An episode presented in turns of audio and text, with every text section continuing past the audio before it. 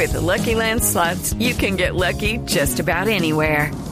This is your captain speaking. Uh, we've got clear runway and the weather's fine, but we're just going to circle up here a while and uh, get lucky. No, no, nothing like that. It's just these cash prizes add up quick. So I suggest you sit back, keep your tray table upright, and start getting lucky. Play for free at LuckyLandSlots.com. Are you feeling lucky? No purchase necessary. Void where prohibited by law. 18 plus terms and conditions apply. See website for details. En Blue Jeans, en la oficina. 8 y 26 minutos de la mañana y en la oficina vamos a hablar de las malas de la oficina. Las brujas. ¿Por qué mejor no hablamos de las buenas? No, pues, pediera. las mujeres... De las malas, hablemos de las buenas. No, pues, Pero, eh, pues- pues esas las ven ustedes siempre. Así que, que mire, las una cosa es verlas y otra vez es hablar de ellas. Pero bueno, no, no, hablemos de las malas. Perfecto. Las mujeres que trabajan juntas pueden vivir un verdadero infierno. Guía para manejar a las brujas que les hacen la vida imposible a sus compañeras. Pues hay varias formas. Pues, oiga, pero increíble. Es decir, pero existe. No, pero que existe. Pero claro, Ustedes total. son muy territoriales. Eh, sí, Tito, pero, pero unas somos bobas y otras son brujas. Entonces hay que aprender a manejar las brujas. Ah. A mí en lo particular me va muy mal con las mujeres, debo confesarle. Eh, toda mi vida eh, siempre tengo buenos amigos, tengo algunas amigas, algunas muy poquitas, eh, pero tengo muchos amigos y me entiendo perfectamente con los señores, no tengo ningún problema, pero con las mujeres me va grave. Entonces, cuando menos pienso, puñalada trapera. ¿De verdad? Sí, horrible, ahí ¿Y es usted horrible. pega puñaladas traperas Ay, a, ¿ah? sus, a, a sus compañeras? ¿Yo? Sí. No. Ah, me parece entender. Ah, No, ya, ya, entendió ya, muy ya. Entendió muy mal. Ojo, pues. No, porque yo estoy diciendo que me va muy mal con las viejas, Dios mío. Bueno, mire, hemos invitado al doctor Miguel Avilés, que es especialista en psicología clínica, para hablar de esto, de cómo manejar a las brujas de la oficina. Doctor Avilés, muy buenos días. María Clara, Tito, Amalia, muy buenos días. ¿Qué hacemos con esas brujas, doctor Avilés? Yo eh, consideraría que es importante que eh, eh, eh, colocáramos el tema también desde cuáles son esas consideraciones y cómo eh, las la historia nos enseña desde tiempos remotos que hombres y mujeres se reunían en clanes y en tribus para poder sobrevivir. Mm. El lugar que ocupaban las mujeres era de gran importancia debido a que ellas eran las que creaban los nuevos miembros de estos pequeños grupos. Y había esa como delimitación de cuáles eran las funciones de las mujeres frente a las funciones que desarrollaban eh, precisamente los hombres, que eran el de ir a buscar el sustento de la familia y de la tribu. Eso es como desde el contexto histórico. ¿sí? Mm. Ahí también tendríamos que tener en cuenta que hoy en día hay una serie de factores eh, más del contexto, más del medio, ¿sí? que es como también las mujeres han ingresado a todo el mercado laboral, han ingresado en, en los, los últimos años ¿sí? a ser parte de ese eh, conglomerado ¿sí? y de la importancia que tiene el desarrollo de las labores eh, eh, en el trabajo de las mujeres. Bueno, eh, Pero es ¿Cómo? complicado, yo creo, María Clara, las relaciones eh, cuando, por ejemplo, la mujer eh, está haciendo un proceso de selección. De pronto hay una discriminación ahí, hay una preferencia por los hombres. ¿Por qué las mujeres tendemos, pues, pues, no sé si todas, eh, pero yo estoy con María Clara que me parece bastante difícil las relaciones entre mujeres dentro de una oficina porque es tan complicado y a los hombres se les da de una manera tan simple? Sí, en algún momento se sugiere, algunos autores sugieren que las diferencias entre hombres y mujeres a nivel emocional eh, se, están más dadas por los roles sociales y por los estereotipos, pero que en alguna medida eh, no es la intensidad en la forma en que hombres y mujeres expresan la emocionalidad, sino la frecuencia con la cual cada eh, uno de nosotros expresamos. En términos sencillos es, las mujeres tienden a expresar mucho más emocionalmente que los hombres. Muy seguramente a partir de esto también surgen muchas dificultades porque la expresión a veces uno terminaría diciendo hay que expresar las cosas pero expresarlas de una forma más adecuada. Entonces viene como la diferenciación de que si los hombres y las mujeres son más o menos emocionales. Claro. Eh, hay de pronto a veces también unas circunstancias también, esas que estamos hablando del contexto frente a la selección entre hombres y mujeres, ¿cierto? Mm. Eh, ¿Cuál es la vinculación que tienen hombres y mujeres? Eh, hoy eh, cada vez se habla más de que si eh, en un mismo cargo una mujer gana menos que un hombre, sí, sí puede desarrollar las tareas al igual que un hombre y eso ha hecho que también haya cierta discriminación en el momento de que las mujeres re- ingresan a diferentes tipos de trabajo. Bueno, hablemos de las clases de, de malas en la oficina. La reina del hielo, por ejemplo, que esa es la más mala de todas, ¿no? ¿Cuál es la reina del hielo? Es una que dicen que es incapaz de ver el punto de vista de los demás y considera a todas sus compañeras de trabajo como un adversario, Mm. como adversarias, pues. Y están convencidas de que ser, entre comillas, mala leche es indispensable para sobrevivir en el mundo laboral y bajo esa perspectiva su plan es cansar a sus colegas, manipularlas o eliminarlas. No, eso es para salir corriendo, ¿no? María Clara, Mm. aquí tendríamos que tener en cuenta algo y es que eh, definitivamente en el mundo laboral, eh, hoy tenemos que las mujeres, adicional a la actividad laboral, mantienen también sí la actividad de, de ama de casa. Y eso implica también que eh, los niveles de estrés sean mucho más amplios. En algún momento, como eh, se planteaba ahí, entonces ya la competencia no termina siendo sí entre género masculino femenino sino entre los mismos entre el mismo género femenino porque es que la competencia es precisamente por la sobrevivencia. Estas personas y las mujeres hoy en día eh, desarrollan actividades conjuntas sí y dependen a veces de este trabajo entonces la competencia no es contra el género masculino sino entre el mismo género y ahí cuando se plantea este concepto de de la competencia de tratar de apabullar a la otra es porque simplemente estamos hablando del concepto de sobrevivencia. Hay que conservar hoy el trabajo. Claro.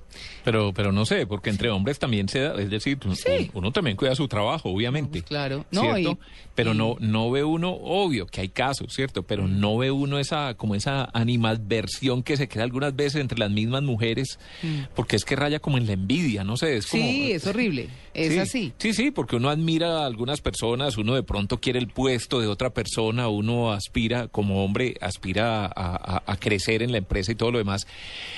Y seguramente hay gente que hace artimañas para crecer, pero es que las mujeres se dan muy duro. Claro, está la muy mala, que es la típica mala que muestra una apariencia muy dura por fuera, por fuera, pero es, digamos, suave por dentro, ¿cierto? Pero, pero es como mezquina y eso tiene que ver mucho con su inseguridad. Eso dicen de la muy mala. La mala pasiva, que es la reina de la agresión indirecta. Eh, cuando no quiere a una compañera, la excluye de las reuniones, la mantiene fuera de las cadenas de correo electrónico importantes. o- Uy, esa me parece Sí, horrible. Y Ignora. olvida, entre comillas, olvida pasarle información crítica. Uy, eso me parece fatal, doctor. La- el ingreso de la información crítica. Claro, porque todo va en, en cuestión de cuál es la competencia y de pronto lo que hablaba Tito, de por qué los hombres de alguna forma, más en la intensidad de la emoción, sí, muy seguramente somos parecidos, pero en la frecuencia en que expresamos emociones, las mujeres expresan mucho más eh, que los hombres. ¿sí? Eso hace que en algún momento las dificultades que tenemos hombres las pasamos rápidamente y las mujeres sí mantienen mucho más esa emoción, ¿sí? Les cuesta mucho más poderla digerir, asimilar, ¿sí? Y normalizarla dentro del contexto laboral. Claro, eh, de, de esta mala pasiva, se dice que es como la solapada de todas, pero viene la que no quiere ser mala, que, que dicen es una mujer extremadamente ensimismada y que su comportamiento irreflexivo y egoísta la lleva a tratar mal a los demás, que eso me parece muy complicado. De forma inconsciente atraca, ataca perdón, a otras mujeres y ni siquiera se da cuenta que lo está haciendo. La explicación puede ser que se siente inferior o está muy deprimida, pero no lo expresa de forma normal, sino con agresividad. Mm. Aquí viene como un punto importante y es cuál es la importancia de la presión del grupo que puede eh, existir en los medios laborales. ¿Sí? O hago parte del grupo o no hago parte del grupo, ¿sí? O me alineo con las circunstancias mismas de las dinámicas grupales que pueden eh, estar inmersas en, en estos contextos laborales. La que no sabe que es mala. Es una mujer bien intencionada, pero por lo general muy rigurosa y controladora, realmente cree que sus consejos no solicitados son de gran ayuda, que su tono mandón es solo una guía y que su manía de usurpar el poder de otras uy, no, es, que es, es únicamente para ayudar a hacer el trabajo más rápido. Aquí muchas mujeres deben hacer una autoevaluación, pues es factible que hayan adoptado esa actitud en algún momento de su vida laboral sin siquiera darse cuenta. Sí, en la medida en que cada vez tenemos que ser, eh, adquirir más competencias, ¿cierto? Y entrar a competir con espacios que no eran anteriormente propios de la mujer, muy seguramente se van adquiriendo una serie de herramientas y habilidades que le permiten, sí, irse colocando a la par sí en, en determinados cargos. Sabemos que hoy definitivamente el, el, el, acceso a determinados cargos para la mujer, así hoy se está diciendo que haya más equidad en los puestos laborales, pues eso en la realidad a veces no es tan tan visible y siempre eh, pues han adquirido, eh, tenemos que ir adquiriendo mejores habilidades para poder mantenernos o escalar en, en puestos laborales.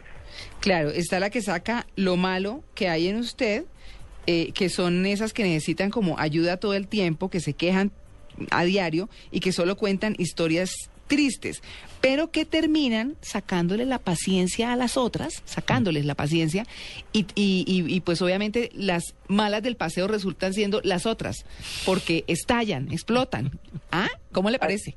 Aquí habrían dos como dos puntos, sí, porque esa situación, eh, con lo que planteábamos inicialmente, puede ser real, sí, mm. o sea, hay mujeres que sí están muy abrumadas con asumir absolutamente todos los roles. Cuando hablábamos de que hay roles masculinos, hay roles femeninos, pero hay muchas mujeres, por las condiciones actuales que tenemos, tienen que asumir el rol del trabajo, el rol de ama de casa, ¿sí? Muchas de ellas que son madres, cabezas de familia, que tienen que asumir el rol reparentalizador, tanto de padre como de madre, y asumir todas las responsabilidades al estar en estos tipos de hogares uniparentales.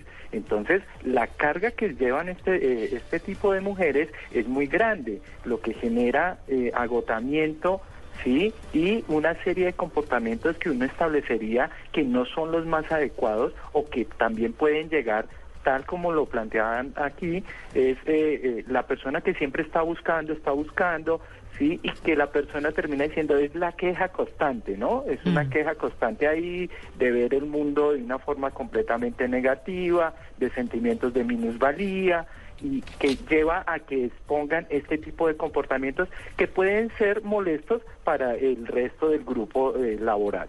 Claro. Y finalmente está pues la que forma el combo de las malas, ¿no? es, eh, digamos que como que para todo el mundo es bien sabido que a las malas les gusta andar en combo y así apabullar a las demás y así como sacarlas de, del contexto, eh, hacer como el matoneo grupal. Eso sí que es más complicado. O poderlas manipular también, Exacto. porque las puede hacer parte de su grupo para manipularlas. Sí, yo, yo, eh, en algún momento uno entra a mirar que las personas generan unas dinámicas al interior de eh, las situaciones laborales que tienen como a unir intereses, ¿cierto? Mm. Más que la cohesión, aquí uno lo que miraría es el concepto de la coalición.